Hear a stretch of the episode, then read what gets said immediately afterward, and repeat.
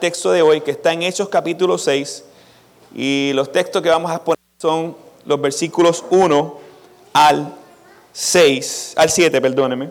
Vamos a ponernos de pie todos para, para orar, sobre todas las cosas, para leer la palabra de Dios en reverencia. Hechos 6, 1 al 7, dice así. Por aquellos días, al multiplicarse el número de los discípulos, surgió una queja de parte de los judíos helenistas en contra de los judíos nativos, porque sus viudas eran desatendidas en la distribución diaria de alimentos. Entonces los doce convocaron a la congregación de los discípulos y dijeron, no es conveniente que nosotros descuidemos la palabra de Dios para servir mesas. Por tanto, hermanos, escojan de entre ustedes siete hombres de buena reputación, llenos del Espíritu Santo y de sabiduría, a quienes podamos encargar esta tarea, y nosotros nos entregaremos en oración al ministerio de la palabra.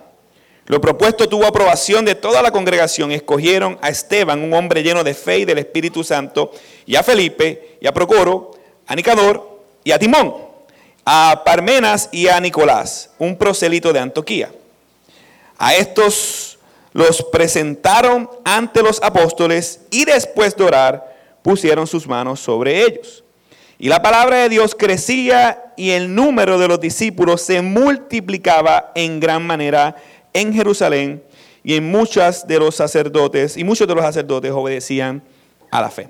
Pueden tomar asiento. La característica número uno de los pastores y de la iglesia hoy en día. Puede hacer una encuesta donde usted esté. Pregúntele a cualquier persona. Le va a decir que es la desnutrición espiritual o la anorexia espiritual, como le quieras llamar. Tristemente, en la cultura que vivimos, los pastores y la iglesia ha promovido que sean los pastores un tipo de agente social donde se le conoce el pastorado por las muchas funciones que él puede hacer fuera de la iglesia local. Se le conoce porque da comida a los deambulantes, eso es un pastorazo. Se le conoce porque eh, construye techo, ese sí es un pastorazo. Se le conoce porque ayuda a las comunidades, ese sí. Y yo no estoy diciendo que nosotros los pastores no hagamos algo de eso. Pero la característica de nosotros como ministros de la palabra no es la labor social, sino es ministrar la palabra de Dios. La responsabilidad de su crecimiento es nuestro crecimiento. Y tú preguntas, ¿por qué hoy en día la iglesia en América Latina y en Puerto Rico está lamentablemente desnutrida? Tiene que ver con nuestra propia responsabilidad. La responsabilidad de los líderes en prepararse en la palabra y la responsabilidad de los miembros a ayudar a esos líderes a prepararse en la palabra para hacer un trabajo que glorifique a Dios. Triste, nos hemos convertido en iglesias pragmáticas que se le conoce porque hacen mucha labor pero no se le conoce porque se sumergen y viven y conocen la palabra de Dios. La iglesia en este lado del mundo no está siendo atacada por persecución por ahora, sino por distracciones. Y eso es precisamente lo que vemos en Hechos capítulo 6. La iglesia en Hechos apenas comienza a expandirse y a crecer y ya ha sufrido dos ataques y ahora viene un tercer ataque del enemigo. Un primer ataque fue externo con qué? Con la persecución y con las amenazas de los religiosos y el gobierno. Un segundo ataque fueron unos infiltrados llamados Ananías y Zafira que se creían creyentes, pero su corazón decía todo lo opuesto. Y hoy aquí en Hechos capítulo 6 vemos un tercer ataque a la iglesia. Yo diría que es el más estratégico de Satanás. Porque no parece ser un ataque. Al contrario, parece ser una buena obra de bendición. Y es distraernos atendiendo las mesas para descuidar la palabra y la oración. ¿Cómo la iglesia solucionó este problema o cómo la iglesia puede solucionar ese problema hoy en día? Si no hemos caído, ¿cómo podemos entonces evitarlo? Para eso me gustaría ver los tres aspectos que muestra Hechos capítulo 6.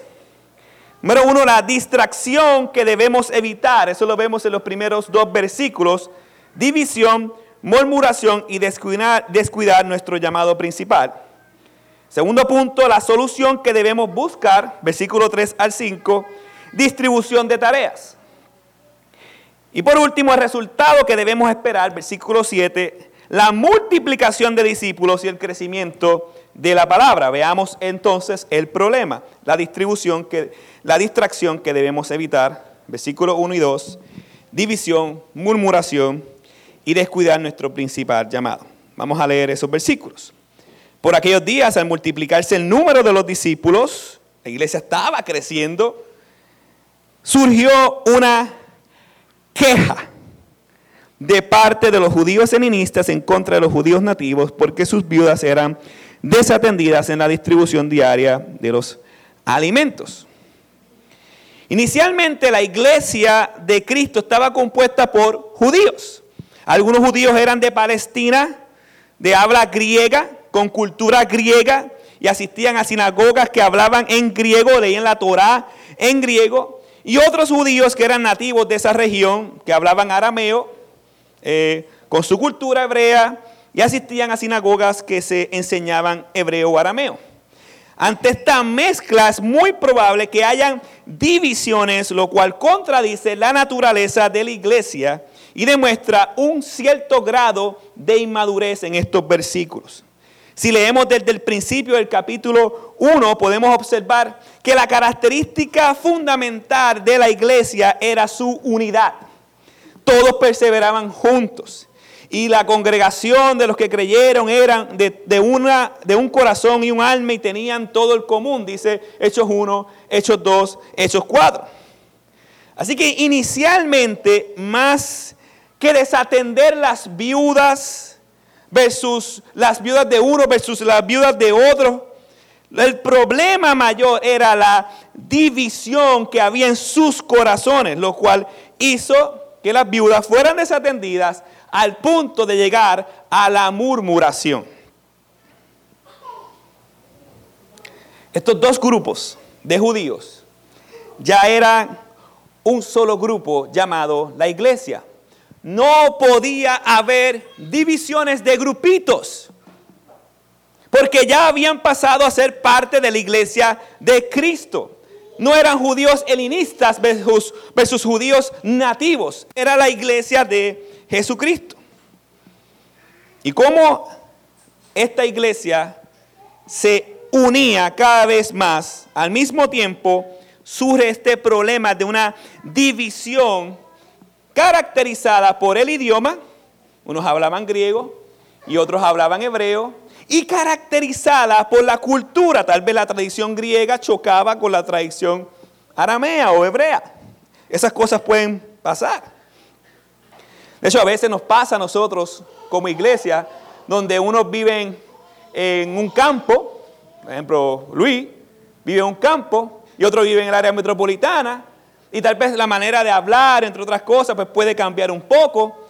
Pero bíblicamente eso no es un asunto de división.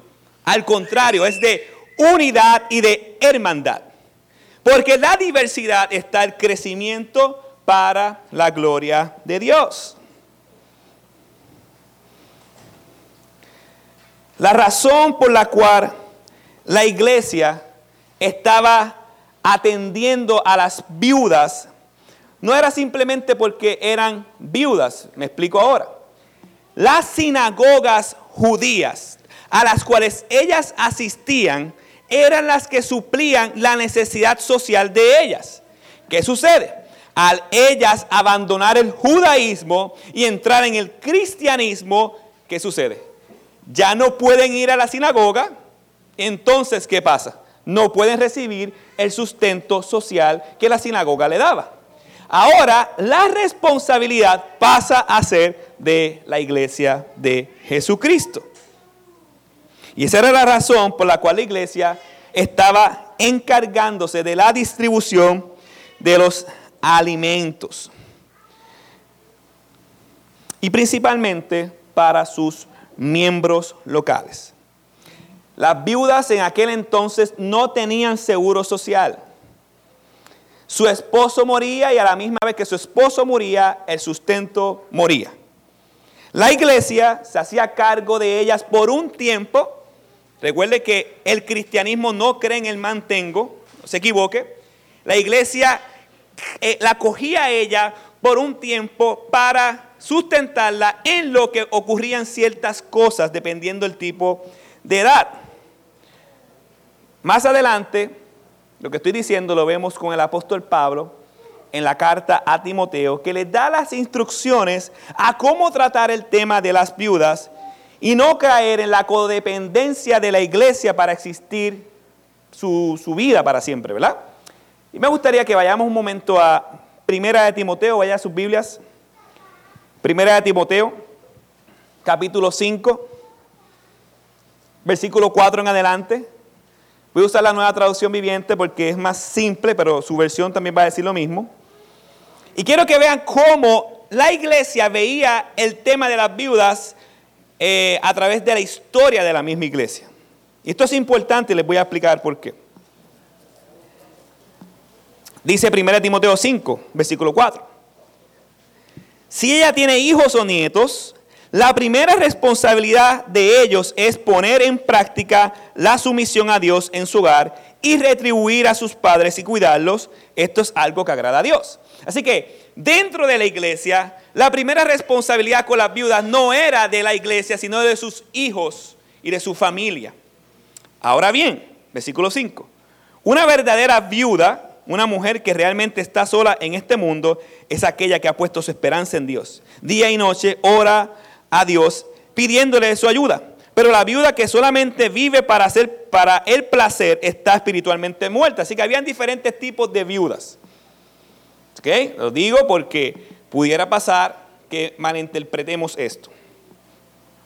Pero la viuda que, eh, el versículo 7, dale estas instrucciones a la iglesia para que nadie pueda, eh, pueda expuesto a la expuesto a la crítica. Aquellos que se niegan a cuidar de sus familiares, especialmente los de su propia casa, han negado la fe verdadera y son peores que los incrédulos.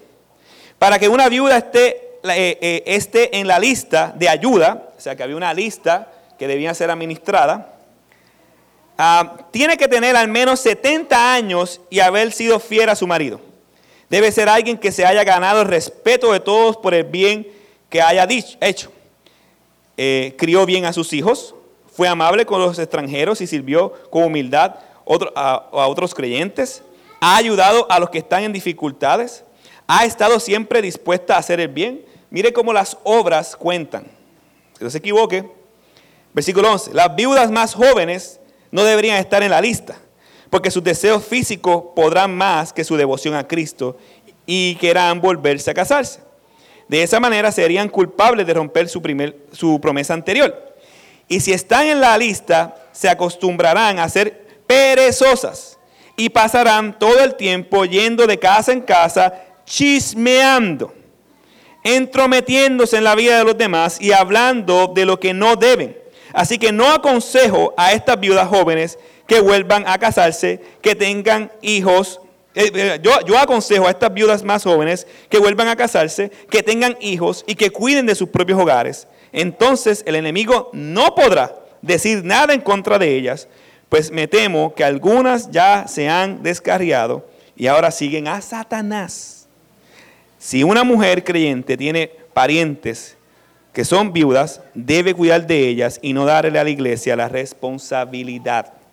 Entonces la iglesia podrá atender a las viudas que realmente están solas. Fin. Volvamos al, capítulo 6. Así que, ¿qué, ¿por qué fui a Timoteo para enseñarles esto? Porque las viudas, la labor social no era una labor de mantener como hoy en día lamentablemente en los gobiernos mantienen a personas que no quieren trabajar. No, la labor de la iglesia era ayudar a ciertos tipos de viudas porque no tenían remedio y las que tenían remedio las educaba para que saliera de eso. ¿Están conmigo? Pues vamos al Hechos 6. Así que los apóstoles y la iglesia se están encargando de esta compleja labor social. Pero la iglesia comete un gran pecado, del cual todos estamos propensos a cometer. ¿Cuál es ese pecado? Murmurar. La queja. La palabra queja eh, y murmuración son sinónimos en la Biblia. De hecho, la palabra que sale aquí como queja se utiliza en Hechos capítulo, en Éxodo capítulo 15, cuando el pueblo murmura en contra de Moisés en el desierto por falta de alimento. Así que, de manera parecida, el nuevo pueblo de Dios o el consumado pueblo de Dios, como le queramos llamar, la iglesia, está haciendo lo mismo que hizo el pueblo de Dios en el desierto, murmurar en contra de sus líderes. Y esto es un gran pecado contra Dios. Nosotros tenemos la costumbre de poner o minimizar los pecados dependiendo de cómo se ven en la sociedad o cómo me afectan. Para muchos, asesinar es muy malo en comparación con murmurar. ¿Tiene consecuencias diferentes? Bueno, sí, puedes terminar muerto si, si murmura, pero ¿tiene consecuencias diferentes? Sí, pero ante los ojos de Dios son pecados atroces. De hecho, Romanos capítulo 1, Pablo se refiere a la murmuración como una característica de los que reciben la ira de Dios. Pablo se refiere a la murmuración como una característica de los incrédulos. Cuando dice que Él los entregó a sus mentes reprobadas, llenas de envidia, homicidios, o en el capítulo 1, contiendas, engaños, malignidades, murmuradores. El pecado del chisme caracteriza a aquellos que están bajo la ira de Dios. Yo les pregunto ahora a Iglesia Bíblica Metro.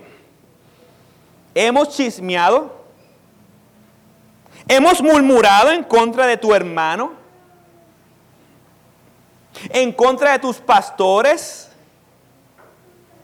porque no te gusta cómo toca la batería aquel, no te gusta cómo el otro canta, cómo el otro predica, lo que hace, lo que deja de hacer. ¿Has murmurado en contra de tus hermanos en la fe? Examínate. Hermanos, siempre va a haber una oportunidad para que el enemigo te dé un espacio para murmurar. Siempre, siempre. Ya sea en la música, la predicación, en la manera de, ser de uno, los hijos de otro versus los hijos de otro. Siempre hay una oportunidad para la queja y la murmuración. La pregunta es, ¿cómo saber si estamos en el grupo de la queja? Porque honestamente hay personas que piensan que no murmuran o que no han caído en la murmuración. ¿Cómo saber? Evalúa tus pensamientos y tus palabras. Y mira qué por ciento son comentarios despectivos o negativos, queja, murmuración, y qué por ciento son comentarios de gratitud, ánimo, consuelo y glorificación a Dios. Evalúa qué te dicen tus hermanos en la fe. Ten el valor y la valentía de ir a un hermano en la fe y decirle, ¿tú me has visto murmurando? Y si te dice que sí, pedir y correr al Señor, pedir perdón y correr al Señor arrepentimiento y fe para que seamos perdonados y consolados. La queja, hermanos, y la murmuración es una señal de un corazón que no está siendo agradecido con las cosas que el Señor trae a tu vida. De hecho, quejarse contra una circunstancia es quejarse contra Dios.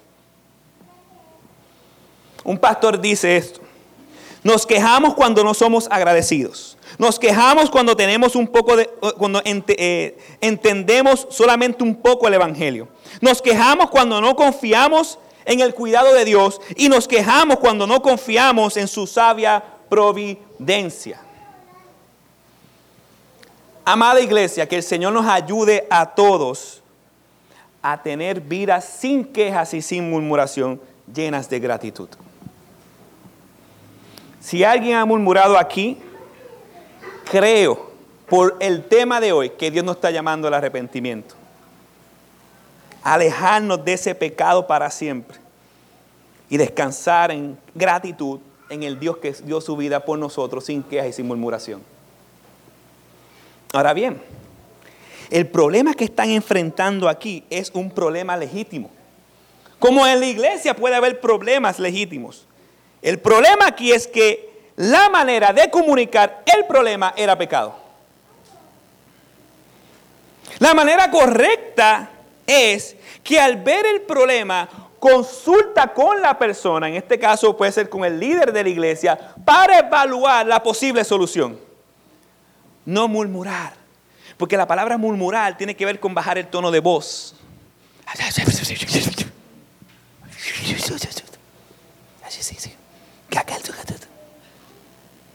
Pecamos contra Dios, murmuramos contra nuestro amado Señor. Huyan de la murmuración.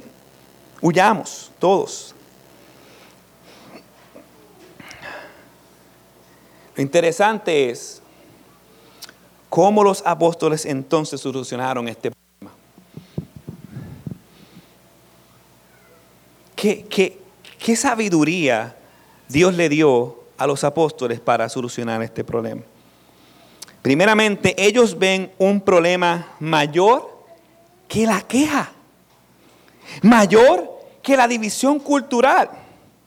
En el versículo 2 vemos que ellos ven un problema mayor, la distracción y el descuido de la palabra. ¿Por qué ellos ven ese problema como mayor? Porque si ellos se distrajeran de la predicación y del estudio de la palabra y de la oración, la iglesia dejaría de existir. La fe viene por el oír y el oír de la palabra de Dios. Por eso puedo visualizar el ataque del enemigo. Porque si ellos se distraen en atender las mesas, se van a distraer en atender la palabra de Dios. Mira lo que dice el versículo 2. Entonces los doce convocaron a la congregación de los discípulos, dijeron, no es conveniente, ¿ve? El enfoque de ellos ya no está en el tema de la división, murmuración, sino un tema mayor, eso se va a trabajar más adelante. El tema mayor es, no es conveniente que nosotros descuidemos la palabra de Dios para servir las mesas. Lamentablemente hoy en día lo que se predica es que es conveniente desatender la palabra de Dios para atender las mesas. Huye de esa iglesia, porque no es iglesia. ¿Era pecado servir las mesas? Para nada. ¿Estaba mal que ellos sirvieran las mesas, los apóstoles? No, no estaba mal. No. Pero caerían en pecado. Y el Evangelio sería destruido si ellos hubieran dedicado su vida a servir las mesas antes que la palabra de Dios. El pecado número uno, como dije al principio, de nuestro país es ese mismo.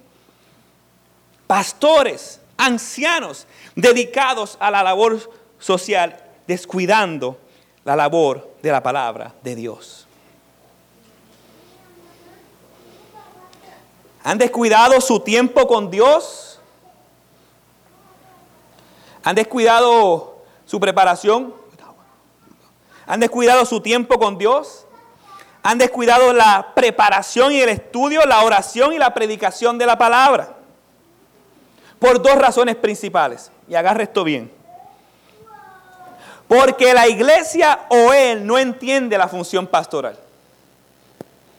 O porque la cultura pastoral de este país los mueve a esa labor social. Amados, en este caso, pastores de aquí o pastores que va a ver la grabación, tu mayor lucha no es hacer una labor social.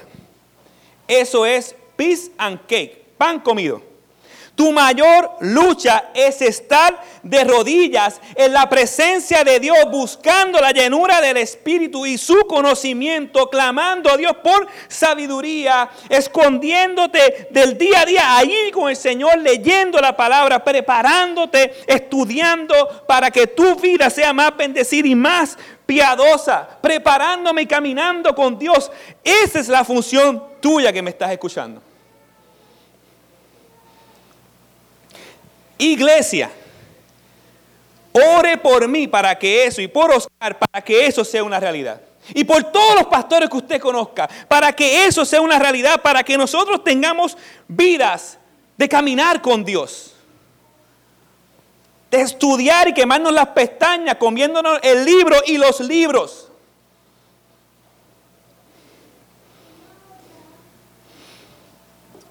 Su crecimiento depende de mí y del crecimiento del pastor Oscar.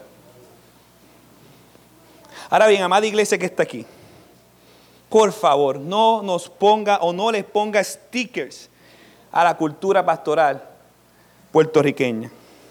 Que mientras más activismo tiene un pastor, más santo es. Cuide a su pastor de que se prepare en la palabra de Dios. El peor problema que estamos viendo hoy en día es que la iglesia ha descuidado a su pastor, poniéndolo a hacer cosas que no son llamadas a hacer, en vez de cuidarlo para que él viva conforme al Evangelio y conozca la palabra de Dios. Pero este ataque del enemigo, de tratar de paralizar y distraer a, los apóstoles en algo que Dios no los llamó a hacer, trajo una gran bendición. La iglesia se organizó para continuar siendo más efectiva en el avance del Evangelio.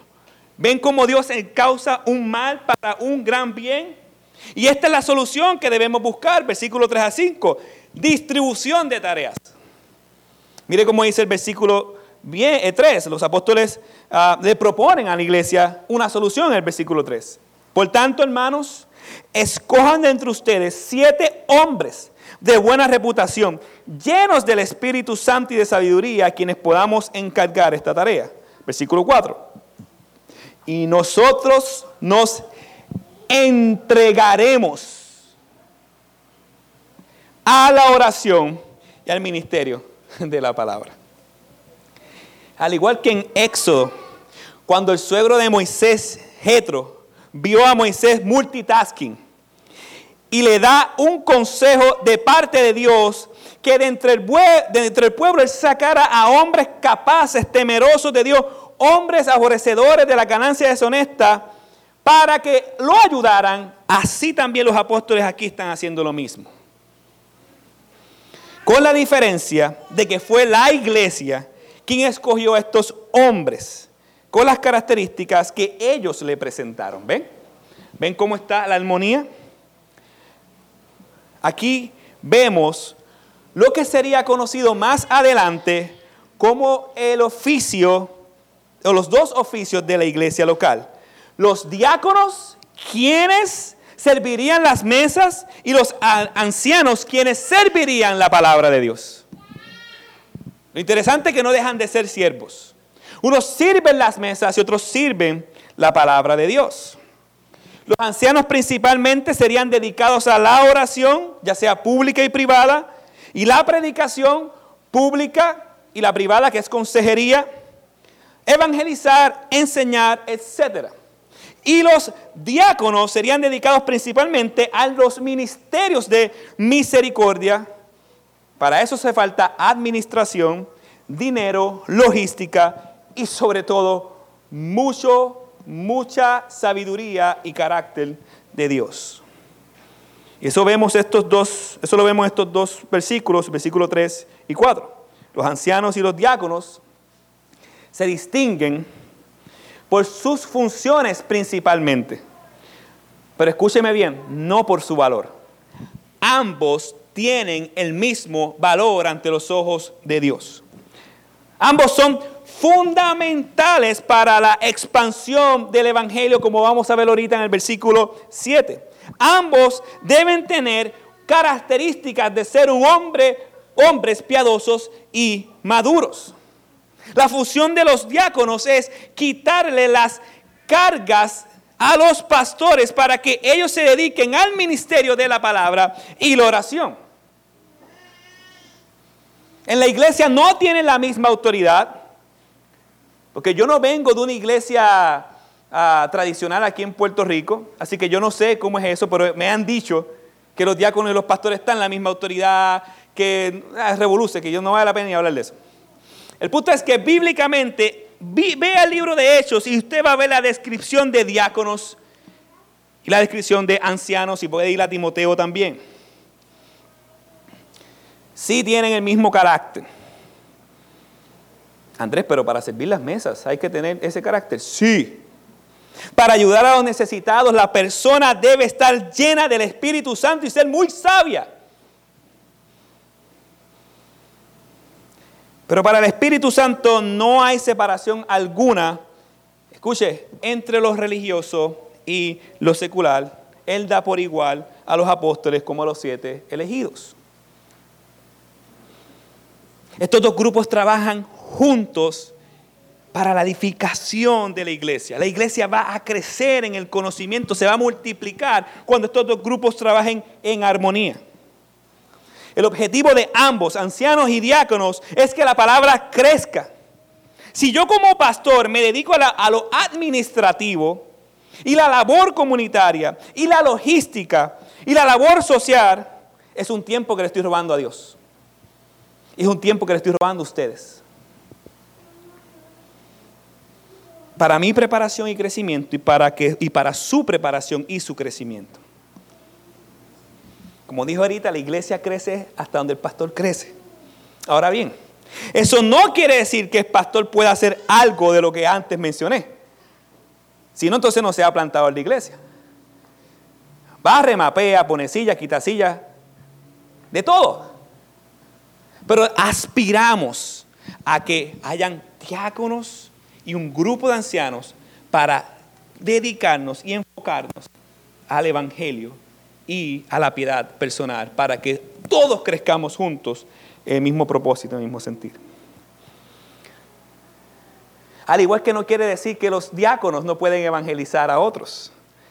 En realidad, Esteban y Felipe no solamente se dedicaron a la distribución de alimentos, ellos manejaban finanzas, sino que también se dedicaban a la palabra y a realizar milagros. Eso lo vamos a ver pronto. Pero debemos de tener cuidado porque lo que está en juego es el Evangelio cuando esas funciones se cruzan. ¿Cómo la iglesia respondió a la solución propuesta por los apóstoles? Versículo 5. Lo propuesto tuvo aprobación de todos toda la congregación y escogieron a Esteban, un hombre lleno de fe y del Espíritu Santo, y a Felipe, Procoro, a Nicanor, a Timón, a Palmenas y a Nicolás, un prosélito de Antioquía. Ahí tienen varios nombres para los que quieran tener más hijos, ¿ok? Versículo 6. A estos los presentaron ante los apóstoles y después de orar pusieron sus manos sobre ellos.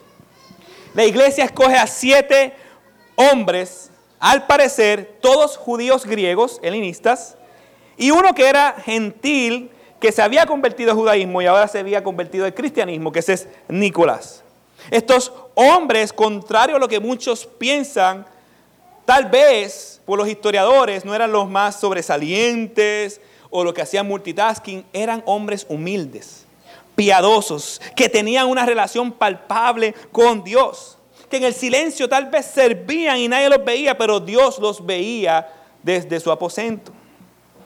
Dios le dio la responsabilidad de ser aún más fuerte y es la responsabilidad de servir en sus, eh, no solamente en sus casas, sino también servir en la iglesia local.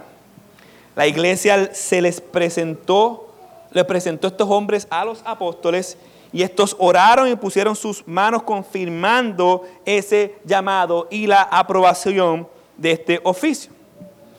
Una pregunta que puede surgir entonces es la siguiente.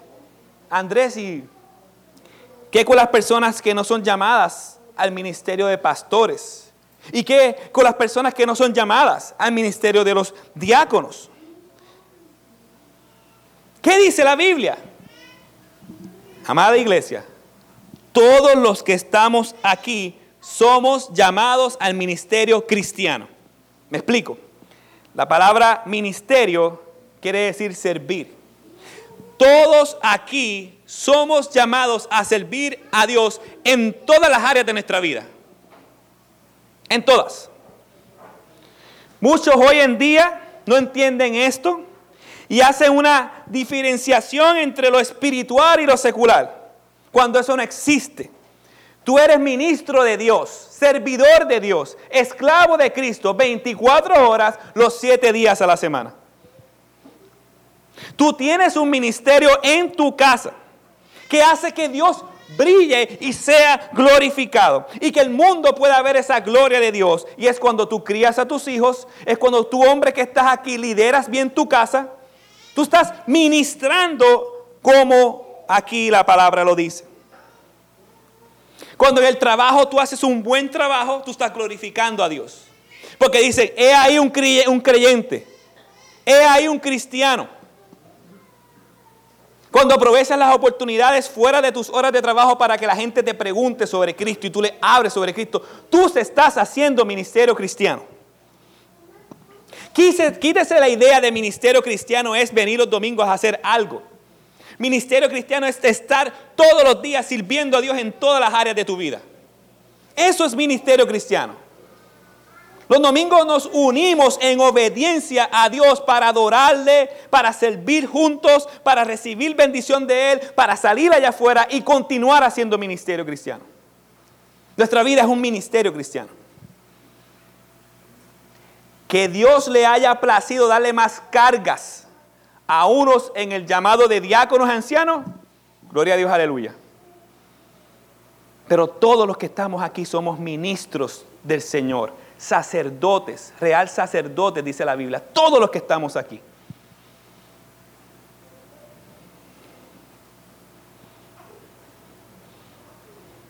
Para Dios el trabajo de un anciano y de un diácono en la iglesia local no es más honroso o más piadoso que un cristiano haciendo ministerio en su vida diaria. Es más responsable este trabajo pero usted en su vida diaria, usted está honrando a Dios, sirviendo al Señor. Recuerda, donde tú estás, estás haciendo ministerio cristiano. Y Dios te puso ahí con el fin de que hagas ministerio cristiano, que vivas el cristianismo en todas las áreas de tu vida. ¿Y la iglesia qué pasará? Nosotros vamos a ser beneficiarios de tus dones y de tus talentos puestos en acción para la gloria de Dios. ¿Cuál fue el resultado, amada iglesia? ¿Qué debemos esperar? ¿Cuál es el resultado que debemos esperar? La multiplicación de discípulos y el crecimiento de la palabra. Versículo 7. Cuando esto ocurre, que la iglesia hace su función de diáconos y ancianos como la Biblia demanda, versículo 7, y la palabra de Dios crecía y el número de los discípulos se multiplicaba en gran manera en Jerusalén y muchos de los sacerdotes obedecían a la fe. Lo que fue un ataque del enemigo se convirtió en una gloria a Dios. ¿Por qué? Porque la iglesia se organizó y se multiplicó con esta organización. Ahora la iglesia crecía en palabra, en número, en gran manera, al punto que sacerdotes obedecían a la fe. ¡Wow!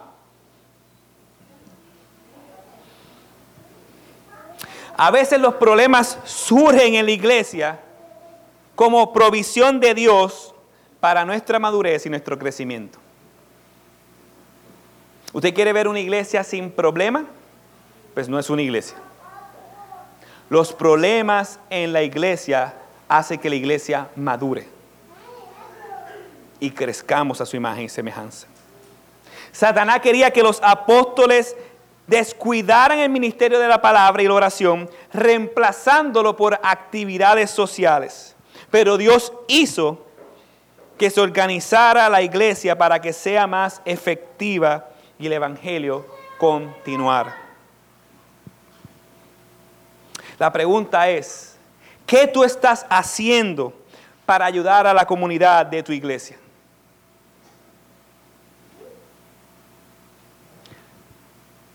¿Cómo estamos cuidando a nuestros pastores para que no descuiden la función de la palabra y la oración? ¿Te alegras que tu pastor se queme la pestaña? Amén. Gloria a Dios.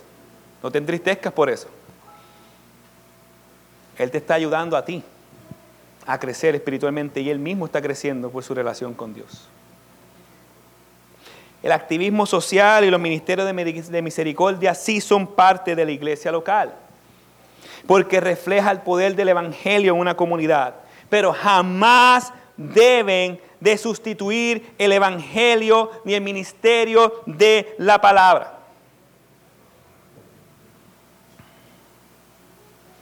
¿Hace falta ministrar a la comunidad? Sí. ¿Hace falta ayudar a los necesitados? Sí. ¿Hace falta capellanía? Sí. Y eso va a traer gloria a Dios. Pero lo más importante es que nada nos desvíe de nuestra relación con Dios. Activismo en la iglesia no es sinónimo de relación con Dios que Dios nos ayude a todos nosotros a no caer en activismo y descuidar nuestra relación con Dios. Porque lo que perdura para siempre es eso. Quiera Dios que nos ayude a hacer iglesia de manera que Dios sea glorificado, levantando a hombres que están aquí a ser diáconos, levantando a hombres que están aquí a ser ancianos, para que el Evangelio continúe, para que todos los que estamos aquí hagamos la función que somos llamados a hacer. Proclamar que Jesucristo es el Señor. Y proclamar que era de regresar por su iglesia y juzgará a vivos y a muertos. Y proclamar que Él vivió la vida perfecta en lugar de nosotros. Y proclamar que Él murió y resucitó al tercer día según las Escrituras. Y proclamar que Él es el único Dios verdadero que perdona nuestros pecados. Esa es la función de la iglesia. Cualquier otra cosa, cualquier otra cosa son puentes para llevar a cabo esa función. Quiera Dios que hoy en día todos los que estamos aquí hayamos sido, eh, ministrados, cuidándonos de la murmuración, de la división, cuidándonos de cuidar a los ancianos a que se dediquen a su obra y deseando que se levanten diáconos y más ancianos para que la obra del Señor, como decía el versículo 7, se multiplique y crezca y crezca y crezca y que todo Puerto Rico conozca que Jesucristo es el Señor, no un Jesucristo fabricado por la religión pagana de este país, sino Jesucristo verdadero que vemos en la palabra, quien es el único que tiene poder para salvar. Quiere el Señor eso. Oremos.